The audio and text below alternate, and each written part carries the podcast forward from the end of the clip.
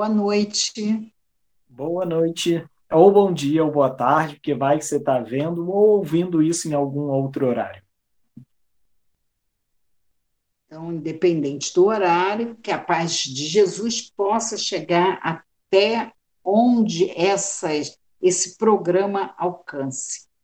Né? Graças a Deus. Graças uhum. a Deus. Bom, gente, quem puder, deixe seu like, porque tá ajuda muito a nossa programação. A gente já vem dizendo que cada like que você dá e cada compartilhamento que você nos ajuda, ajuda também na divulgação da doutrina, ajuda a, ajuda a pessoa a receber a palavra de Jesus Sim. e ajuda também na arrecadação dos nossos mantimentos, dos nossos irmãos carentes de alimento. É. Né? Porque tem muitos que são carentes da palavra. Essa já está chegando por aqui. Né? mas tem os irmãos que, até para ouvir a palavra, fica difícil com a necessidade física. Né? Você com fome, você não consegue dormir, não consegue estudar, não consegue trabalhar. É verdade. Está com fome. Então, quem puder nos ajudar, ajude doando alimento. Se você for fora da ilha, pode fazer o depósito para a gente, né, Anderson? Tem o QR Code aqui do PicPay no cantinho da tela, é só apontar a câmera direto nele através do aplicativo, ou a gente deixa aqui também a nossa chave Pix, que é o e-mail da nossa casa, uniãoespíritaramatiz.gmail.com.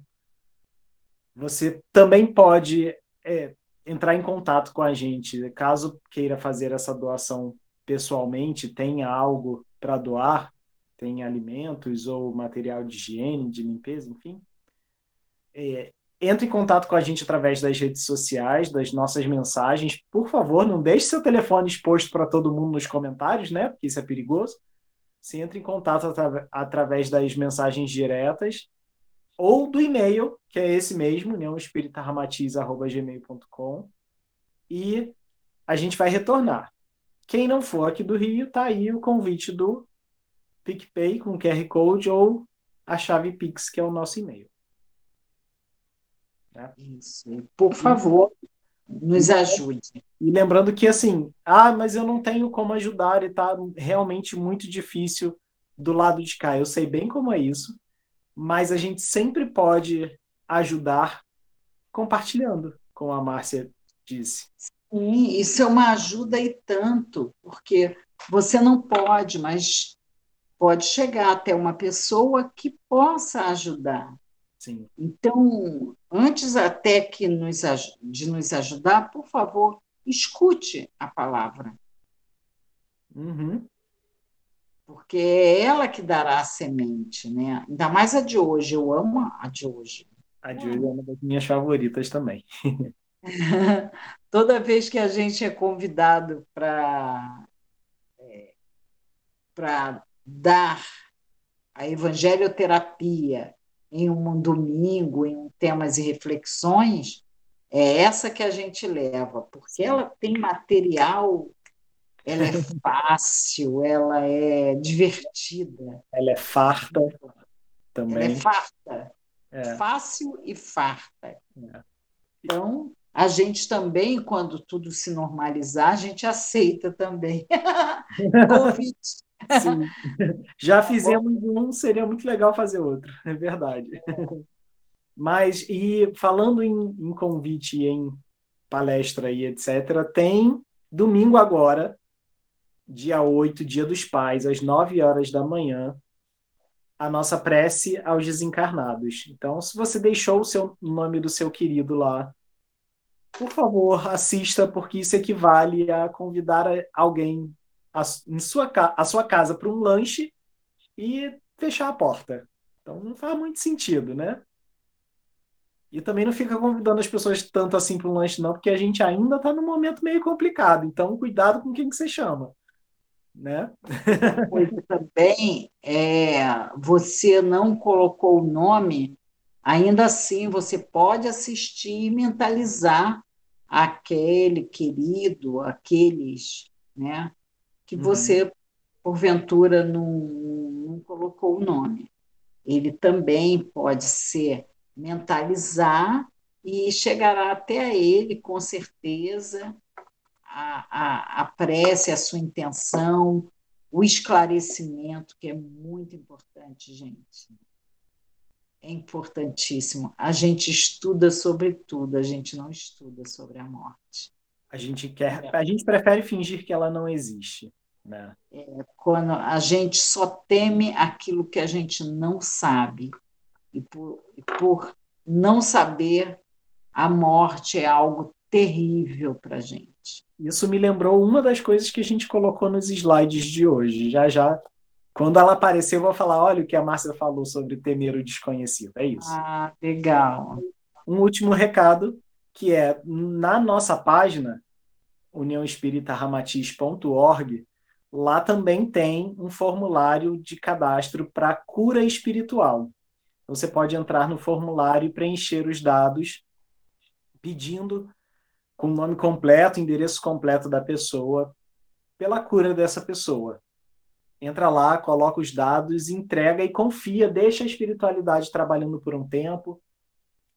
Só renova quando já tiver passado ainda um, um tempinho, ou se a pessoa mudou de endereço. E, claro, vai mantendo o tratamento físico também em paralelo, porque é importantíssimo. Então, seja para a saúde do corpo ou para a saúde da mente, ou para a saúde do espírito. Tá lá o nosso pouquinho, que é muito feito pela espiritualidade, né? É. Então, então, mais algum recado, Anderson? Acho que não, já, já, já dá para ir para o tema de hoje. Já o quê? Vamos para o tema? Vamos. Então vamos reunião de número meia dúzia.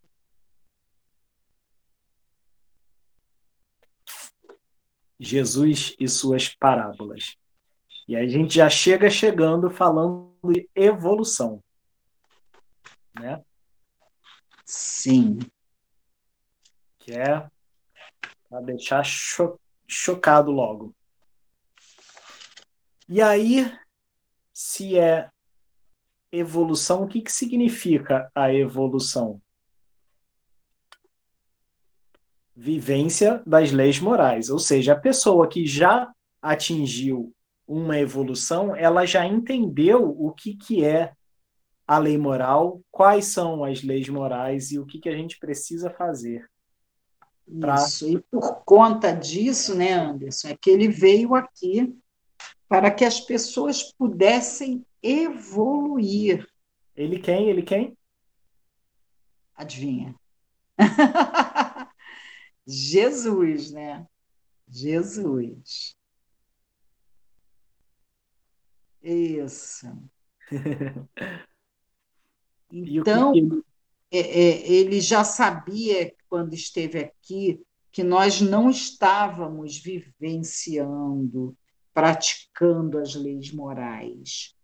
Outros já tinham vindo, já haviam tentado de outras formas, mas não estava dando certo. E daí ele, sua equipe, né, os espíritos de escola, disse: agora é contigo. Agora vai lá. E olha a responsa, né? Porque era o próprio governador espiritual do nosso planeta, da humanidade do nosso planeta. Então, daí Jesus veio, né? E ele veio para quê? É. Hein? Condenar ou ensinar? Condenar, como muitos colocam, né? Sim. Muitos colocam isso, né? E aí isso até afasta Muito. dele. Sim. Né? Não, não força essa intimidade, né? A pessoa não se sente irmão. Não, eu não, não estou à vontade com esse irmão. Porque a gente enxerga esse Jesus condenando, né? Mas na verdade ele não condenava, ele abraçava. A única coisa que ele condenava, e eu sempre digo isso, é a hipocrisia das pessoas que se achavam superiores as outras e que, na verdade, por dentro ele via que não era nada aquilo. Isso ele Sim. condenava. A hipocrisia. Né? Então, ele veio o que mesmo? Ensinar. Ensinar. Né? Porque até ele chegar, todos que aqui estiveram, eles condenavam. Sim. Basta lembrar lá das, das leis mosaicas, né? Que eram muito punitivas. É, é tudo punitiva. E aqui, os que aqui estavam também, né? Essa era a ação de todo o sinédrio, era, uhum. era a ação de todos os religiosos, de todos os tempos. Condenar, condenar, condenar. E depois que se descobria que por trás todos que condenavam faziam igual ou pior. e isso ele condenava, essa hipocrisia. É, é isso aí que o Anderson chama de, de, de hipocrisia. Né? Se a gente concorda que ele veio ensinar, entra aqui um conceito pedagógico que sempre existiu, né? Ninguém ensina nada a ninguém. É. Você ajuda o outro a aprender. Você. Aí, a gente entende que ensinar é sensibilizar o outro para que ele queira aprender, né? Isso. É, é, é como a gente viu muito isso no ano passado. Eu acho que isso ficou bastante evidente no ano passado com, com as crianças nessa situação de ensino à distância.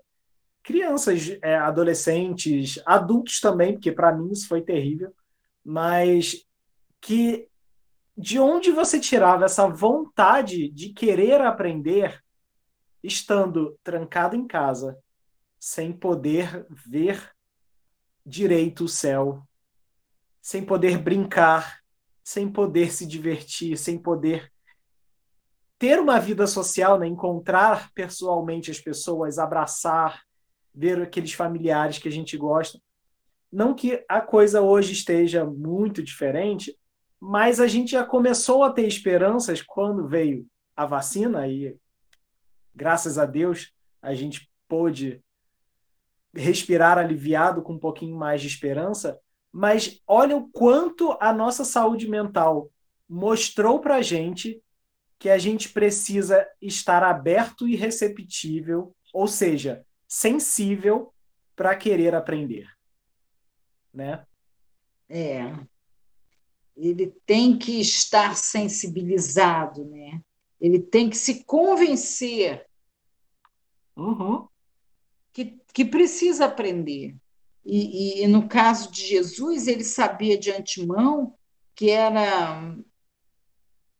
Não, não tinha como, em três anos, em um estalar de dedo, que as pessoas saírem aprendendo tudo que ele ensinava. Sim. Né? Então, ele sabia que não era assim. Né? A lei de, de reencarnação precisava existir, porque ele sabia que era homeopático. E aí entra o detalhe do, do ensino e de, e de sensibilizar esse outro que é fazer um paralelo entre o conhecido e o desconhecido. Muito do ensino passa por isso. Porque se a gente está aprendendo algo, significa que a gente não sabe. Se a gente não sabe, a gente não conhece. E como é que a gente passa a conhecer? Uma das melhores formas de, de aprender é justamente através desses paralelos, fazendo comparações, faz, é, tendo, entendendo o que é uma coisa para depois entender o que é outra. Era isso que Jesus fazia. Né? É, e por etapa, né? É, uhum. Você quer ensinar uma criança a subtrair, você antes tem que ensiná-la a somar. Sim. Né? Ele sabia o que era conhecido, qual era a vida que aquele povo tinha, o uhum. que eles tinham ali. E o desconhecido, Jesus já conhecia. Era desconhecido para eles, eles que não conheciam. Então, Sim. eu vou apresentar para ele algo que eles já conhecem. E o doutor Belo mesmo já dizia que o ser humano só aprende por comparação. Aí entra a chave que eu queria falar a respeito da, do nosso trabalho da prece pelos desencarnados. Porque se a gente não fala sobre esse tema do desencarne, da morte, da passagem para o outro plano, ele nos é desconhecido.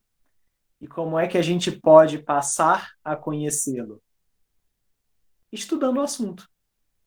Uma sim. das formas disso é através da prece pelos desencarnados, que sim, é uma homenagem àqueles que se foram, mas ela também é muito mais para consolar quem aqui ficou. Porque a gente renega tanto esse lado de lá, a gente quer fingir que não existe essa passagem, que a gente ignora, a gente finge que não existe, a gente desconhece como acontece. Por isso a gente precisa explicar como é, explicar o que acontece, explicar o que, que eles fazem do lado de lá, como a gente pode se portar entre o lado de cá. Não é justamente esse paralelo entre o conhecido e o desconhecido?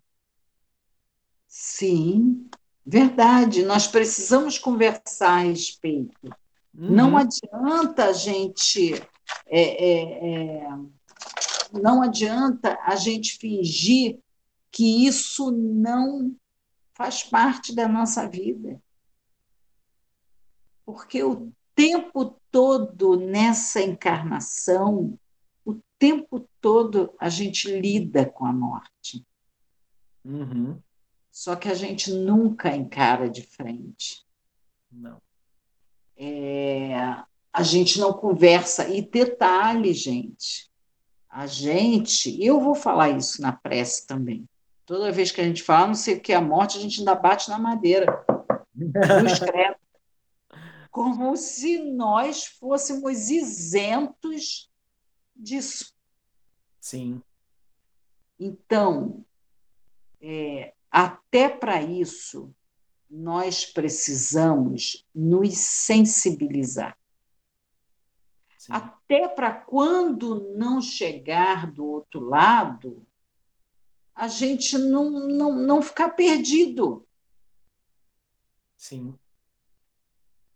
A gente não, não, não ter essa. É, não, não vamos.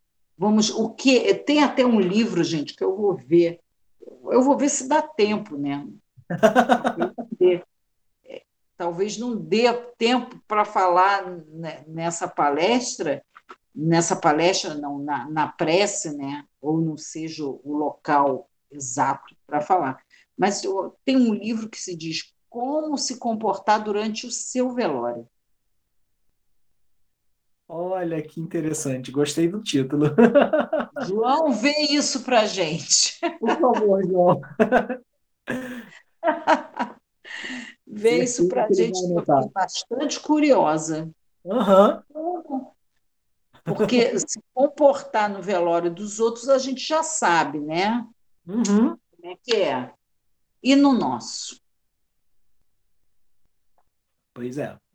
Então, ó, se der tempo, se der tempo, eu falo na prece, né? quando tiver a prece, ou quando a gente falar sobre a morte. Um tema sobre isso também, a gente pode também guardar. Eu, é, eu acho, porque eu, eu tenho muito respeito quando a gente fala em prece dos desencarnados a gente é, é um respeito muito grande que a gente tem que ter por aqueles que perderam seus entes queridos e que a dor é real.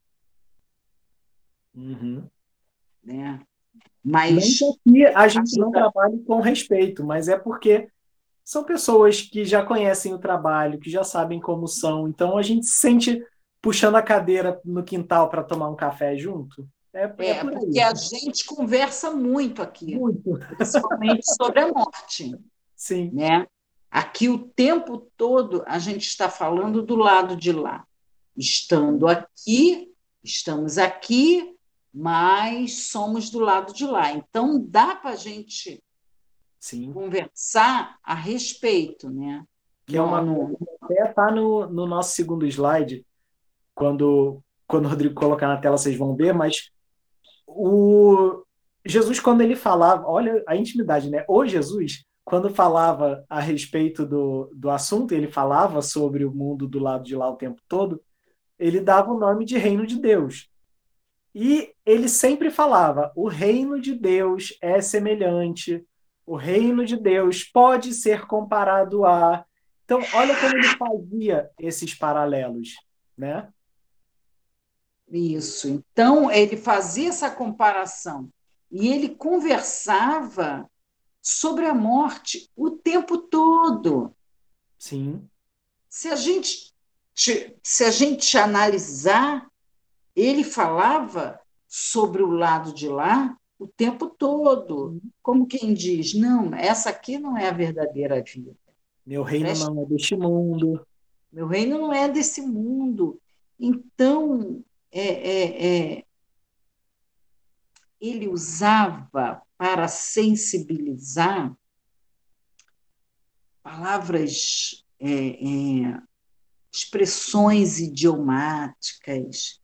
Ele, ele, ele, ele era muito sutil para falar nisso. Uhum. É por isso que eu falo que não, que é, não é com falta de respeito, nunca, não é. Jesus. Mas nós não somos como Jesus, que ele fala na alma. Eu gostaria de falar na alma, mas eu não consigo. É, e para conhecer as parábolas de Jesus, nós temos que ter uma certa sensibilidade. Sim. Né? É, em, quem não entende a língua, ela fica numa, numa confusão sem fim. Vou entrar agora de novo nas parábolas e sair da pressa dos mortos. É, por exemplo, cingir os rins. Fica, fica esquisito, né? Como é que você vai costurar alguma coisa que está dentro de você? Eu vou cingir os rins. Normal, como é? Tinha uma faixa de tecido que você usava para prender a túnica e ela ficava na altura dos rins. Então você prendia, você amarrava os rins, entre aspas, né? Você amarrava essa região da cintura.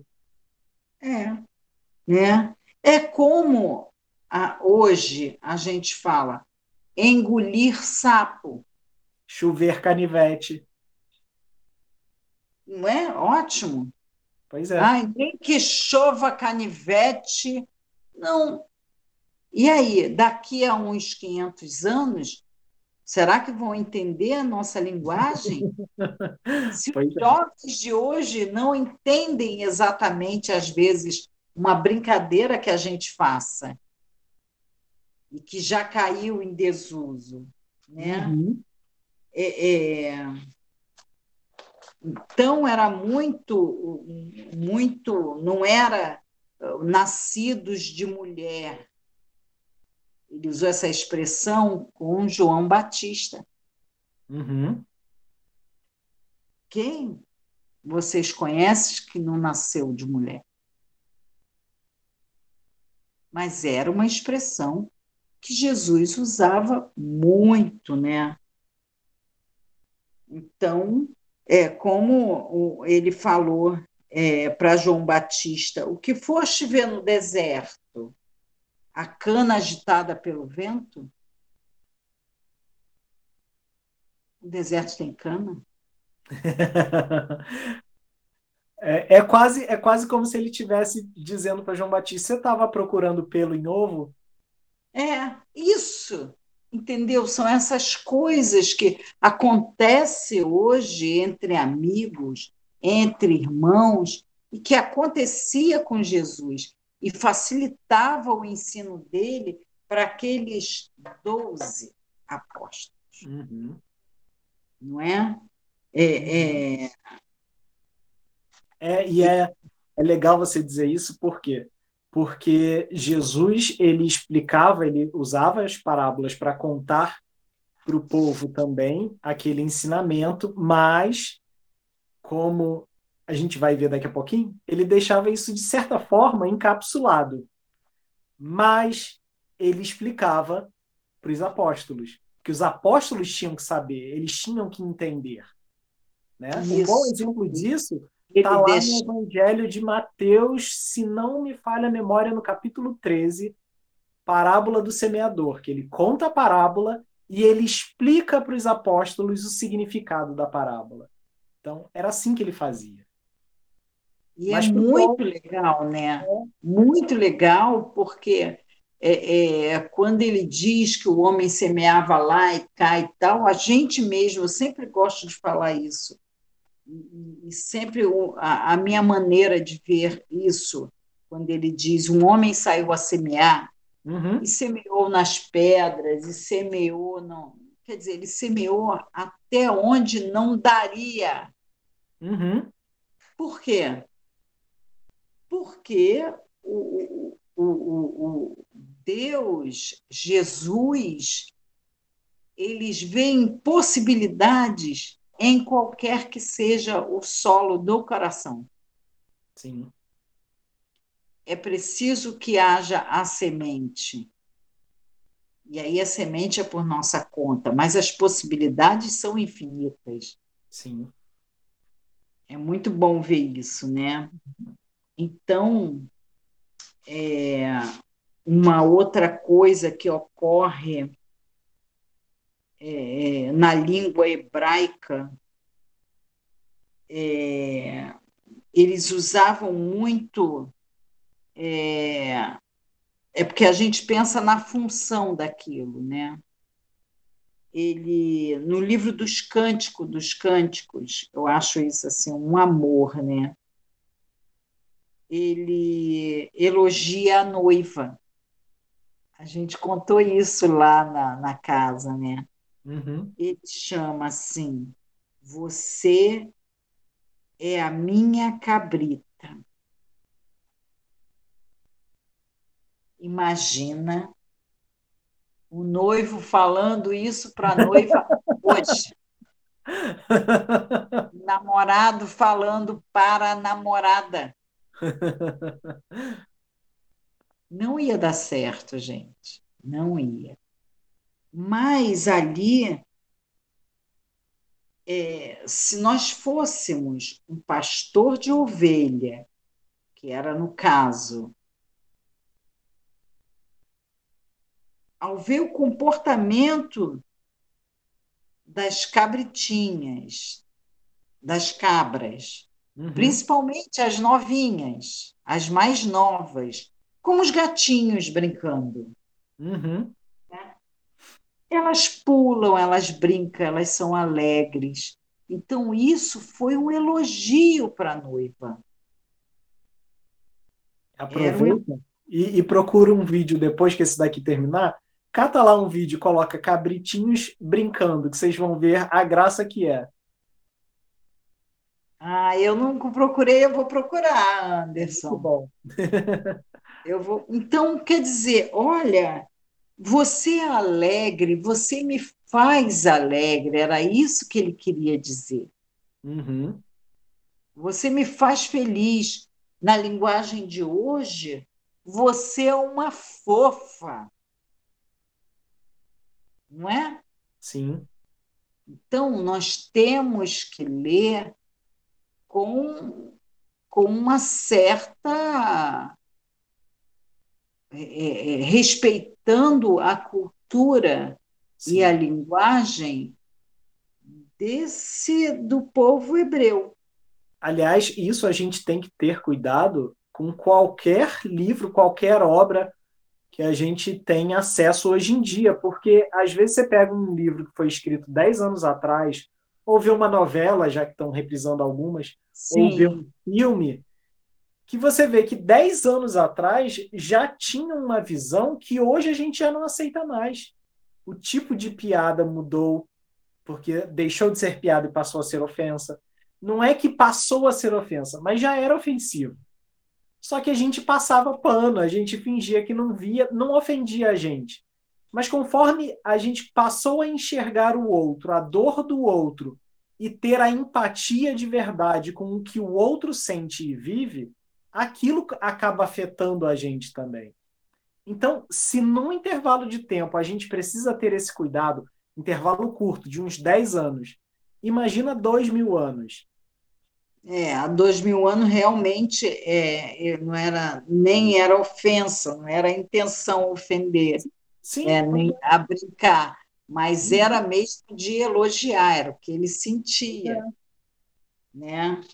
Então, esse cuidado que a gente tem que ter quando estuda né, os... É, uma outra coisa também que está no livro dos Salmos, que diz: Deus é o chifre da minha salvação. Se você chegar para alguém e disser, você, Anderson, é meu chifre. vai achar que a pessoa foi traída ou que está traindo. Não vai pegar legal. Não vai pegar legal. Mas não olha a forma, gente. Não olha. Mas você vê, olha como isso e como isso ainda pode ser explicado nos dias de hoje. Se a gente parar para pensar no zodíaco, por exemplo. Estou usando o zodíaco como exemplo, porque Ramatiz é, é, bem, é bem de boas com isso, tá? Então fique claro. Sim, sim. A gente pega o primeiro signo, que é Ares. Qual é a representação de Ares? Não é um carneiro com um chifre enrolado e um chifre grande?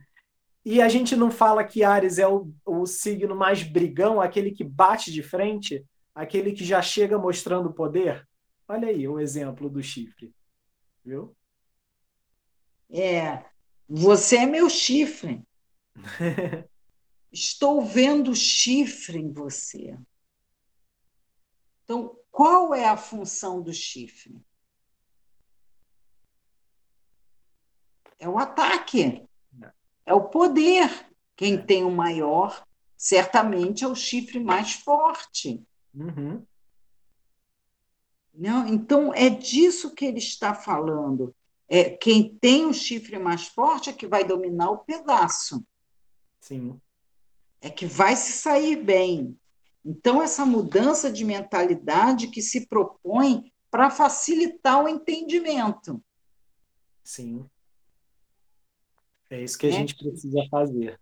Uhum. O estudo da cultura, o estudo da, da, enfim, de tudo que se fazia na época. Tem o segundo slide, né? A gente está aqui conversando, esquecendo. Vamos para o segundo slide. Ele é, ele é ótimo também, que já mata um bocado de coisas que a gente já falou a respeito e ainda vai mencionar quando ele aparecer. Então, o que as parábolas nos apresentam? Elas servem e funcionam para todas as categorias sociais. E aí, como a Márcia disse, Jesus sabia o que falar e para quem falar. Então, para o pessoal da agricultura, ele usava as sementes, ele usava o joio e o trigo. Para os pescadores, ele usava a rede. Então, ele tinha, ele direcionava as suas parábolas para quem estivesse ouvindo. Ele sabia que história contar para quem ia ouvir. Ele não simplesmente jogava a coisa no ar.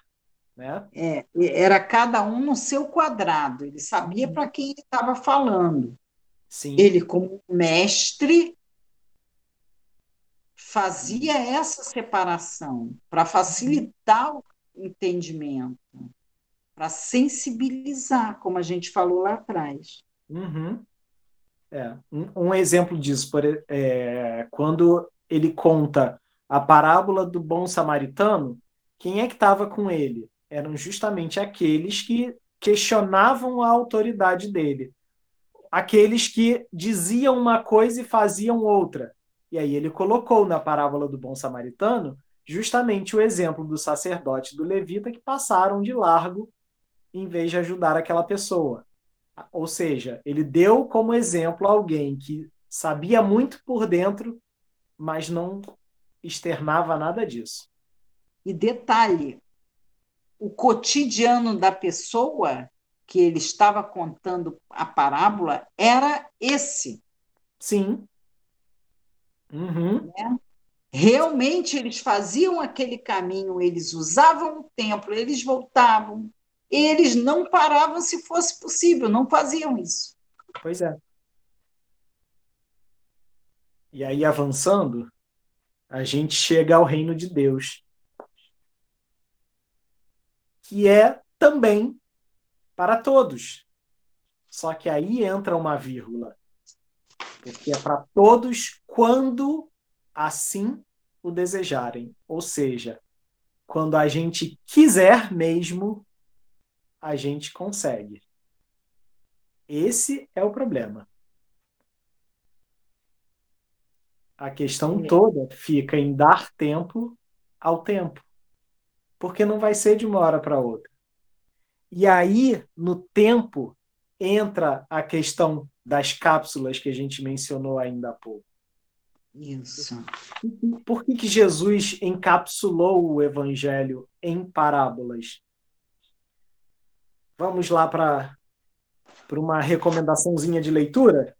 Vamos, vamos, vamos sim. Ótimo. O livro O Consolador, de Chico Xavier, pelo Espírito de Emmanuel, pergunta número 290.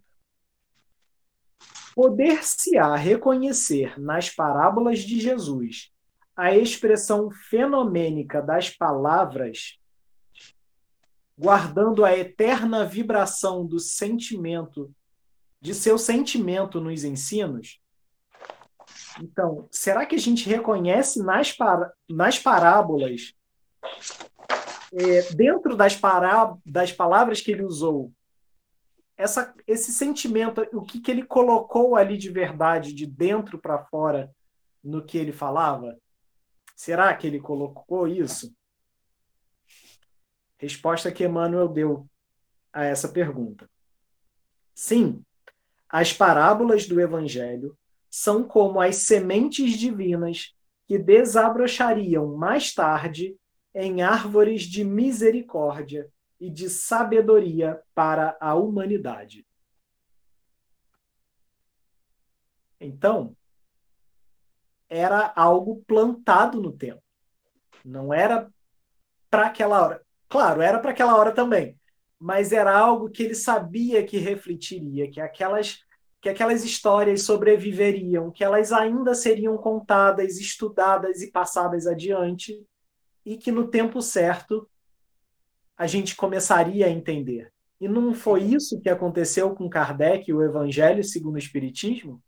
Sim, né?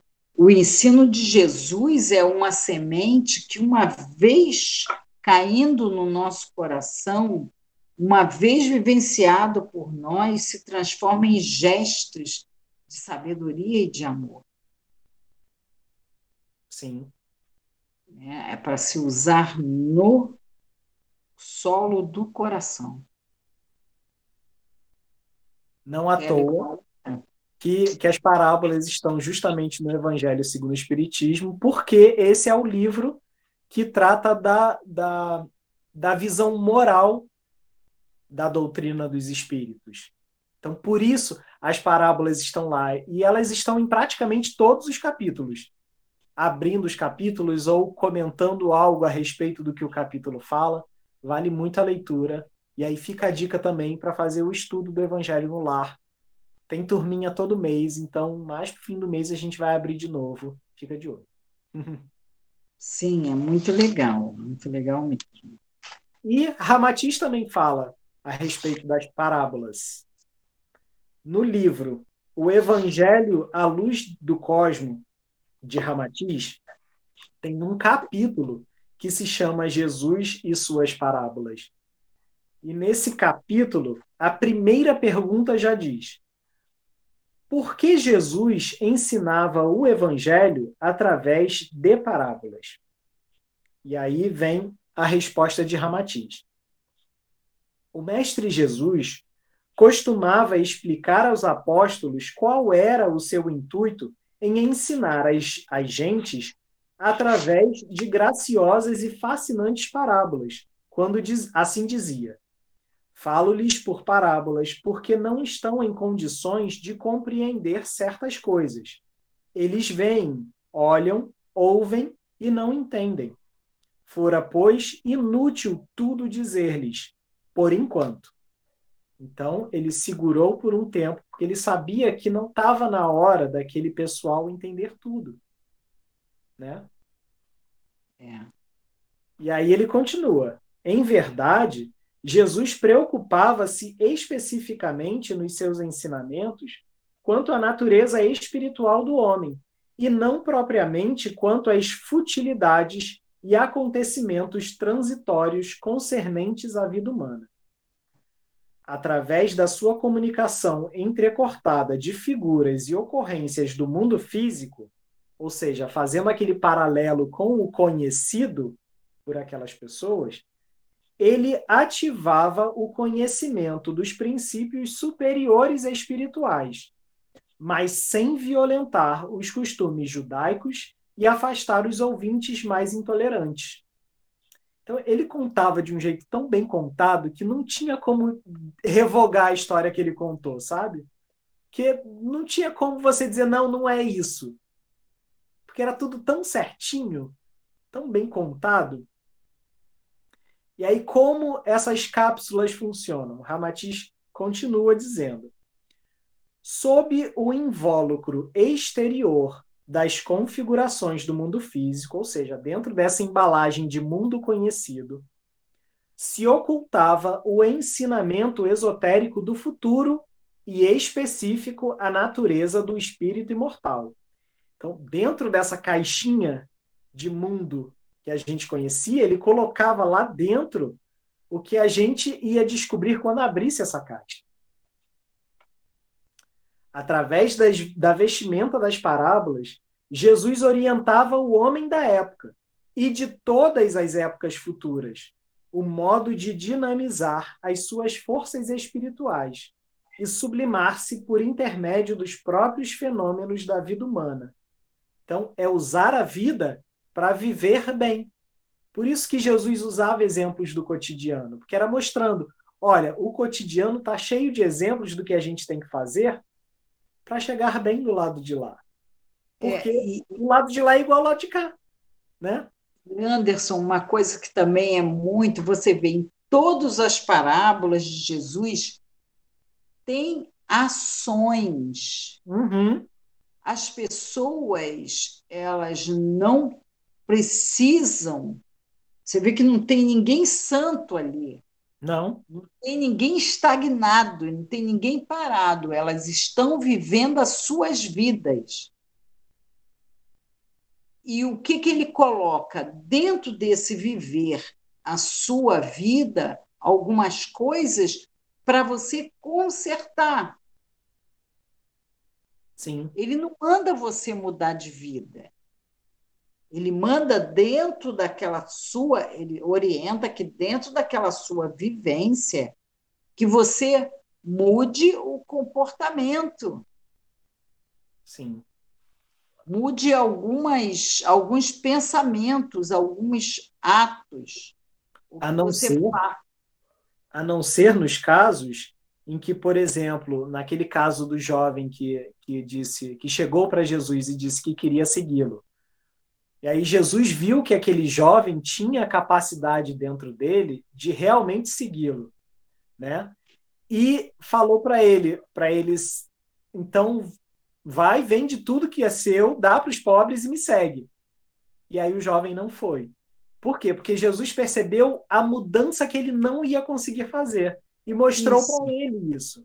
Ele mostrou: você não vai conseguir vir porque você ainda está muito preso no que você tem. Então, ele, mesmo nesses casos em que a pessoa tinha condições, ele não violentava a vontade da pessoa. Né? Sim, sim. Mas ele mostrava. Ele, a, a pessoa não foi condenada não. porque ele não fez. Não. não, Jesus já fez isso para mostrar: olha, você não está em condições. Uhum. Você não vai deixar, vai ser muito difícil para você. Uhum.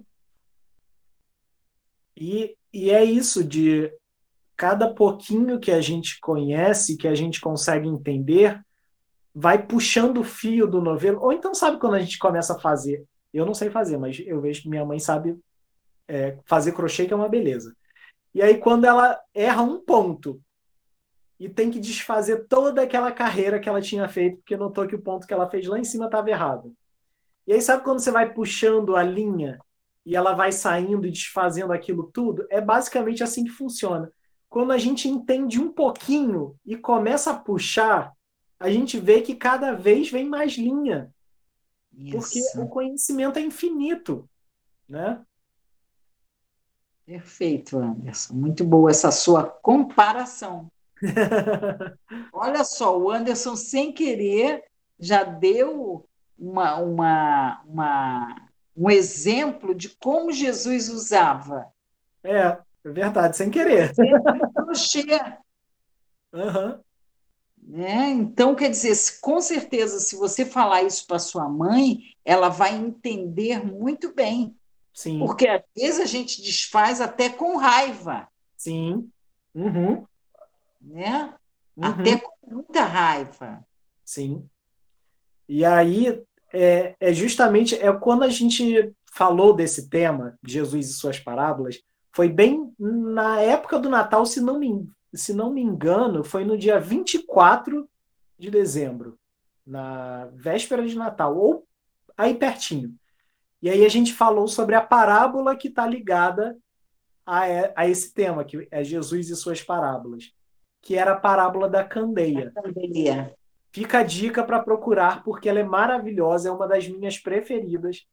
E por que, que eu estou citando a parábola da candeia? Porque quando Jesus conta essa parábola, ele fala da importância de a gente acender essa luz e colocar num lugar em que ela brilhe, mas para não ofuscar demais também. Porque se brilhar muito, ela afasta. Por isso a gente tem que puxar o fio aos, aos poucos. Não dá para pegar de uma vez só. Entendeu? É. é verdade. Dá uma olhadinha lá, porque é maravilhoso. Uhum.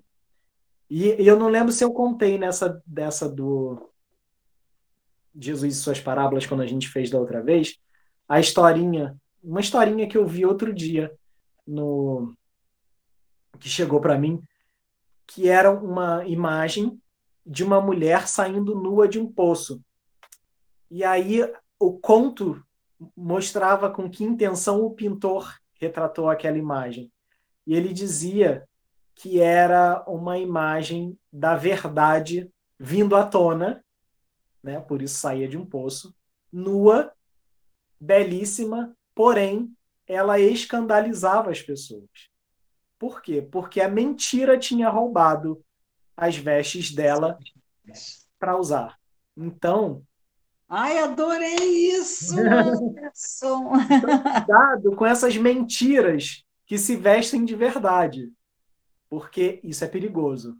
É melhor encarar a verdade, mesmo que ela esteja nua, do que conviver com a mentira.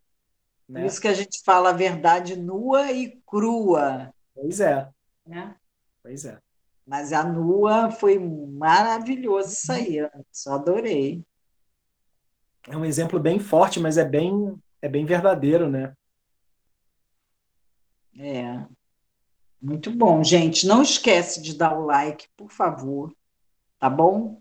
Se você clicar no, no, no quando você passar essa compartilhar, se as pessoas clicarem na imagem, você fica difícil você dar o seu like. Você vai ver a imagem até pequenina. Mas se você clicar nos, no, nas Na letras que aparecem, é. aí você vai direto para o canal. Uhum. Não fica assistindo no celular pequeno. Você vai ah, direto. Confere, vê se, se já está inscrito acompanha a gente, curte, comenta, compartilha, porque isso tudo ajuda tanto o canal a crescer quanto ajuda a mensagem a ser espalhada. já que estamos falando de Jesus e suas parábolas, estamos espalhando essas mensagens, fica a dica aí para a gente tentar espalhar um pouquinho mais também. Né? Sim, uhum. vamos fazer isso, tá? Não esqueçam, por favor, do mantimento e do biscoito das crianças, porque faz falta ser frio. Está faltando. Por favor, quem puder, quem tiver condições, leite em pó está fazendo bastante falta nas doações, então fica aí a dica. Então, até sábado, às 6 horas, com a nossa palestra. Domingo, às 9, com a prece aos desencarnados. E até a semana que vem. Né? Tchau, Tchau, gente. Até a gente vai se vendo.